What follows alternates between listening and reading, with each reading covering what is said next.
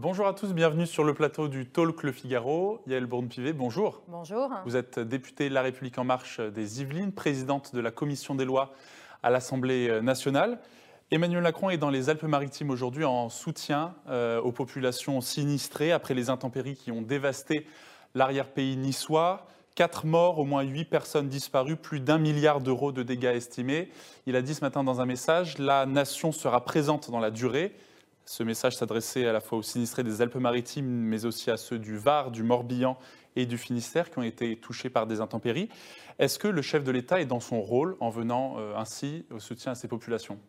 Oui, plus que jamais. Euh, je pense que dans ces circonstances exceptionnelles et dramatiques, il est important euh, que euh, le président de la République se tienne aux côtés des Français, pas uniquement dans les mots, dans les discours, c'est extrêmement important, dans les mesures d'accompagnement, mais physiquement, qu'il soit présent, qu'il soit là aux côtés de nos concitoyens qui sont dans la souffrance. Je pense que c'est son rôle et sa place. Le maire Les Républicains de Nice, Christian Estrosi, demande des mesures exceptionnelles, des dégrèvements d'impôts, de taxes, de cotisations pour les entreprises et pour les particuliers qui ont été touchés. Est-ce que c'est un effort que l'État doit fournir selon vous? Alors il va falloir regarder euh, ce qu'il faut faire, mais en tout cas aujourd'hui il ne faut rien s'interdire pour être au soutien euh, de ces populations et de ces entreprises. Donc je crois que c'est ce que euh, a affirmé très clairement le chef de l'État et le gouvernement. Les mesures seront très fortes au niveau finalement de, de, cette crise absolument exceptionnelle. Donc il, ne faut, il faudra tout regarder et bien évidemment les propositions des élus locaux qui sont eux dans le concret et au contact de cette population et de ces situations, euh, leurs propositions seront étudiées avec beaucoup d'intérêt, évidemment. Alors, le président de la République était vendredi dernier dans votre département, les Yvelines, au Murau précisément, pour un discours qui était très attendu, présentant son plan de lutte contre les séparatismes. Mm. Dans le viseur du président de la République, l'islamisme radical, je cite, est-ce que cela veut dire qu'il y a un islamisme qui n'est pas radical? Bien sûr.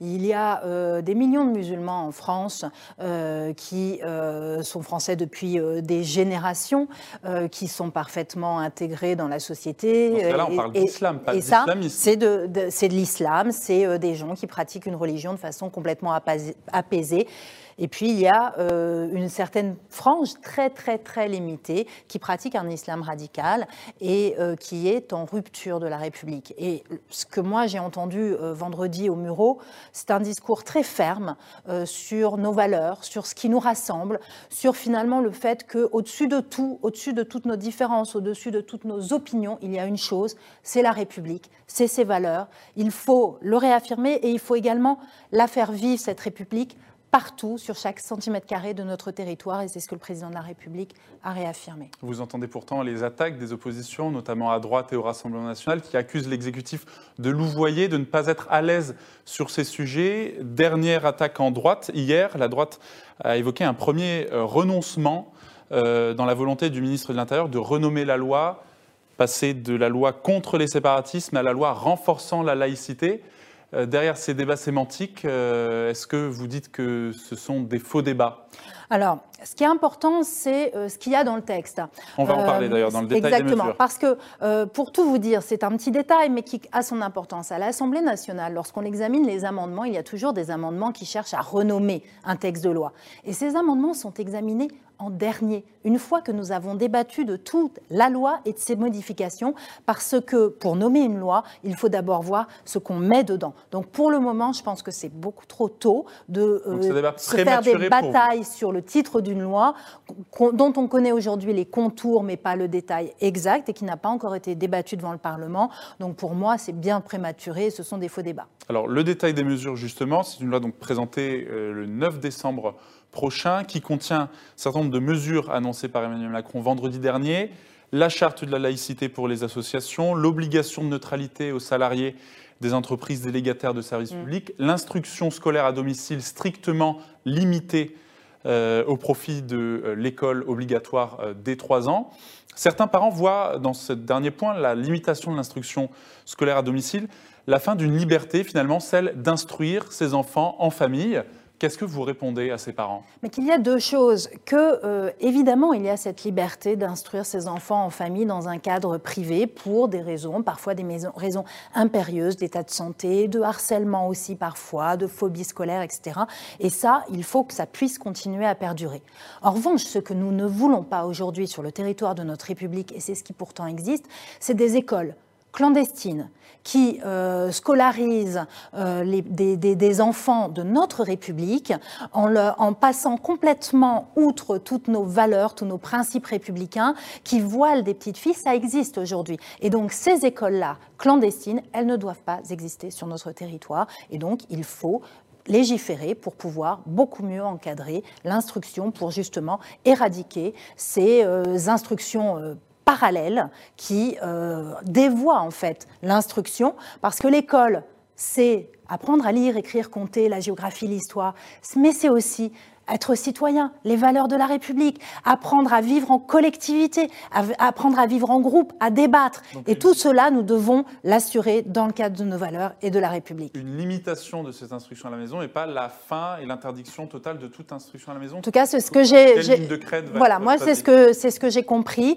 Une, un encadrement, un meilleur encadrement, une limitation, la série à des cas extrêmement précis, limitatifs, un meilleur contrôle de tout cela pour encore une fois, ramener en son sein tous les enfants de la République. Quant à la neutralité euh, imposée aux salariés d'entreprises délégataires de services publics. Quel est le sens de, cette mesure?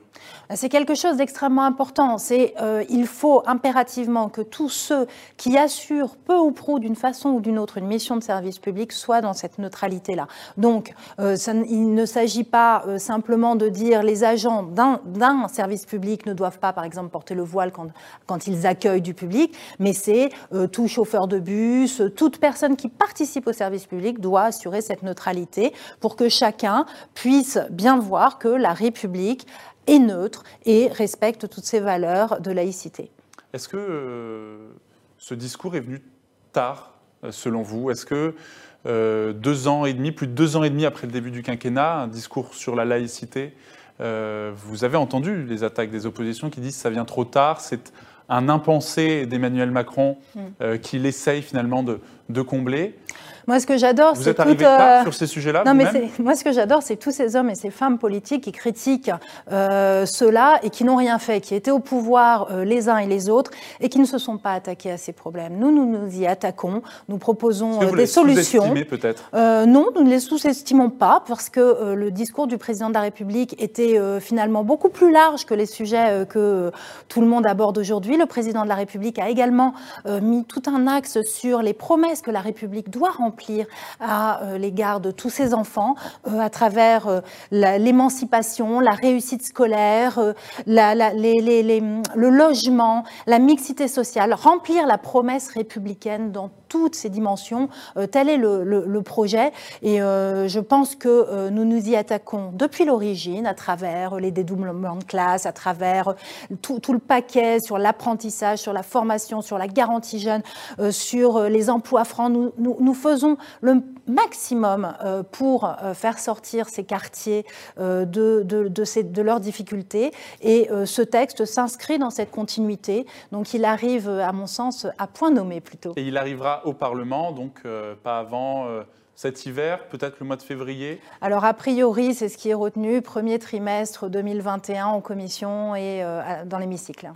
avant cela, deux autres sujets dans l'immédiat, de sujets sensibles arrivent devant vous, devant les députés, sur le bien-être animal et sur l'avortement. À l'origine de ces textes, certains euh, anciens euh, collègues euh, du groupe majoritaire, qui mhm. sont désormais dans le groupe Écologie, Démocratie, Solidarité. Premier texte sur le bien-être animal, un texte de Cédric Villani qui veut interdire certaines pratiques. Mhm. La chasse à la glu, qui a seulement été suspendue pour cette année mais pas interdite, la chasse à cour ou encore les poules pondeuses en cage. Est-ce que c'est une loi, un texte que vous voterez par exemple? Moi, je euh, le voterai probablement euh, modifié. Moi, je suis, euh, à titre personnel, signataire du référendum d'initiative partagée pour les animaux. Je crois que ce sont citoyenne qui a été effectivement lancé il y a quelques mois. Exactement, et qui est en cours et qui propose un certain nombre de ces dispositions. Donc, c'est un sujet de société. Moi, je suis très heureuse qu'il vienne devant le Parlement à l'initiative de, de, parlementaires. C'est important aussi que les parlementaires portent des sujets. Donc, il a été, il y a certains points qui sont euh, encore en discussion, mais en tout cas, ça va dans le bon sens. Euh, et un certain nombre de mesures sont euh, des mesures qu'il va falloir voter demain. Oui. Quelles sont les mesures qui font débat, par exemple, sur cette thématique Déjà, toutes font débat parce que ce sont des sujets sur lesquels les parlementaires sont extrêmement allants. Donc les débats, je pense, promettent d'être extrêmement vifs, mais on voit bien qu'il y a des débats sur les techniques de chasse, sur l'élevage, parce que c'est exactement comme pour le, débat qu'il y a eu hier sur, sur les betteraves. Euh, il y a effectivement euh, toujours du pour et du contre. Et il n'y a pas d'un côté euh, les gentils et de l'autre côté les méchants. On a aussi des, agriculteurs, on a des éleveurs, on a des filières à, protéger et à accompagner. Tout ne peut pas se faire brutalement. Donc c'est pour ça qu'il faut discuter et puis surtout bien dessiner des trajectoires avec des objectifs clairs. Deuxième texte sensible qui sera examiné ces jours-ci, la question de l'avortement étendre de 12 à 14 semaines le délai pour pouvoir avorter. C'est l'objectif euh, du texte. Le texte propose aussi de supprimer la clause de confiance spécifique euh, sur l'IVG euh, pour les, médecins. au nom du droit des femmes, au nom aussi de l'égal accès à l'IVG sur le territoire. Ce sont les arguments qui sont avancés. Le gouvernement reste prudent sur le sujet. Est-ce que vous, vous ferez comme votre président de groupe, Christophe Castaner, il l'a annoncé, est-ce que vous voterez ce texte? Moi, je suis assez prudente lorsque l'on aborde des sujets de société comme ça euh, au sein d'une niche parlementaire, euh, parce que malheureusement. Une niche parlementaire, c'est une journée qui est dédiée à un groupe le groupe parlementaire pouvant en profiter pour euh, présenter des textes. Pour présenter plusieurs textes. Donc il peut euh, poser des sujets. C'est ce que le groupe EDS a fait en posant le sujet du vote à 16 ans, en posant le sujet de l'intégration euh, des réfugiés. Maintenant, malheureusement, ce sont des, textes qui arrivent de façon rapide, peu d'auditions, pas d'études d'impact, pas d'avis du Conseil d'État.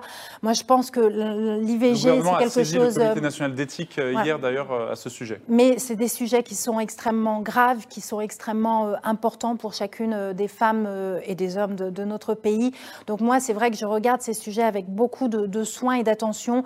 Donc euh, je ne peux pas vous dire aujourd'hui si, je voterai le texte demain, il faudra voir. Mais voilà, moi je suis toujours un peu réticente sur des grands sujets de société qui sont quand même majeurs, de légiférer rapidement voilà, moi je suis plutôt. que Christophe Cassin, votre nouveau président. Je suis plus précautionneuse sur ce sujet-là, mais c'est des sujets de toute façon sur lesquels on a tous une liberté de vote et une liberté de conscience, et c'est bien normal.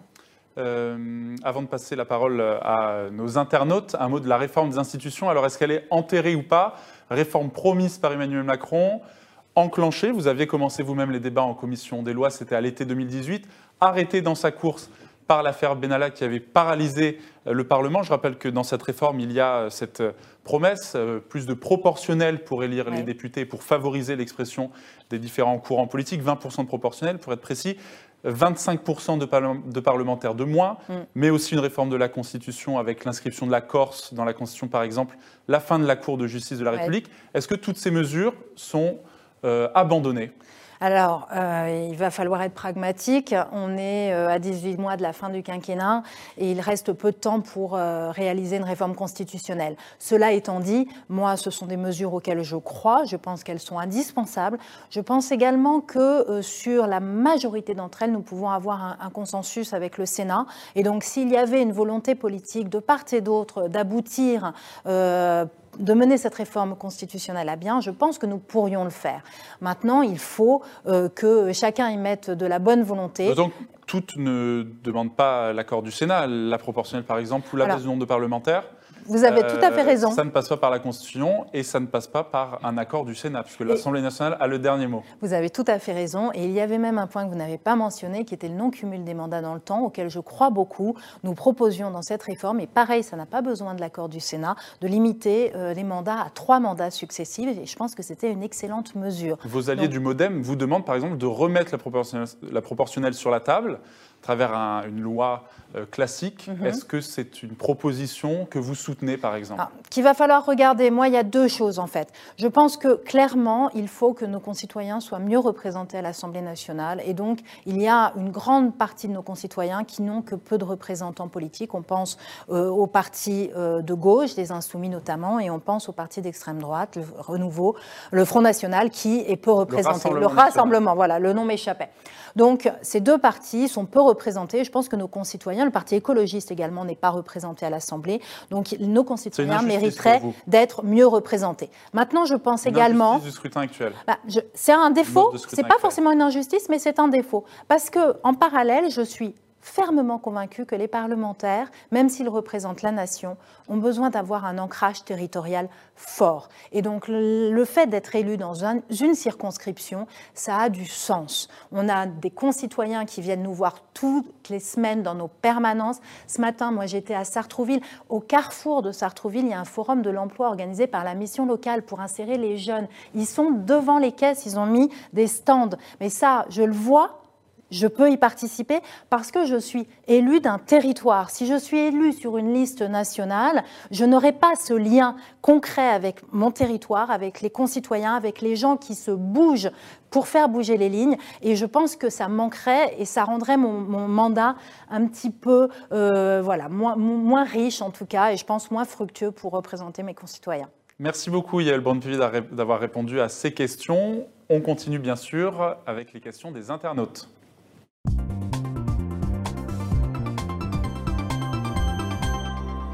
Et vos questions, chers internautes, vont être euh, relayées par Julie Coulon-Profisi. Bonjour Julie. Bonjour Loris. Bonjour Yael Brun-Pivet. Alors on va commencer par une première question. Vous avez beaucoup parlé donc, de la loi sur le séparatisme. C'est Patrick qui réagit en direct euh, sur le Figaro et qui dit Qu'en est-il des sanctions quand cette loi sur l'instruction à domicile notamment ne sera pas respectée? Alors je pense effectivement qu'il faut qu'on travaille sur euh, des sanctions et parfois des sanctions euh, pénales, bien évidemment, pas contre les parents euh, de façon individuelle, mais contre ceux qui vont créer des écoles clandestines regroupant des enfants en dehors de toutes les lois de la République. Il faudra qu'on réfléchisse clairement à des sanctions parce que l'objectif, c'est pas qu'il, une fois que l'établissement est fermé de façon administrative, qu'il le réouvre trois immeubles plus loin. Donc il va bien falloir les sanctionner euh, de telle sorte qu'il soit absolument dissuadé et puni de recommencer. Vous avez parlé tout à l'heure donc euh, des néonicotinoïdes, euh, qui sont un insecticide utilisé dans la filière des betteraves. Et vous avez voté donc le retour des néonicotinoïdes pardon, hier à l'Assemblée nationale. vous avez voté pour. donc c'est Bernard Mathieu qui vous interpelle sur Twitter. Il dit non, les néonicotinoïdes ne sont pas sans danger pour les abeilles, même sur les cultures non mellifères. Qu'est-ce que vous lui répondez? Bah, que là, on n'a pas eu le choix qu'on a une filière, une filière qui est en danger et euh, qui avait absolument besoin de ces produits pour survivre.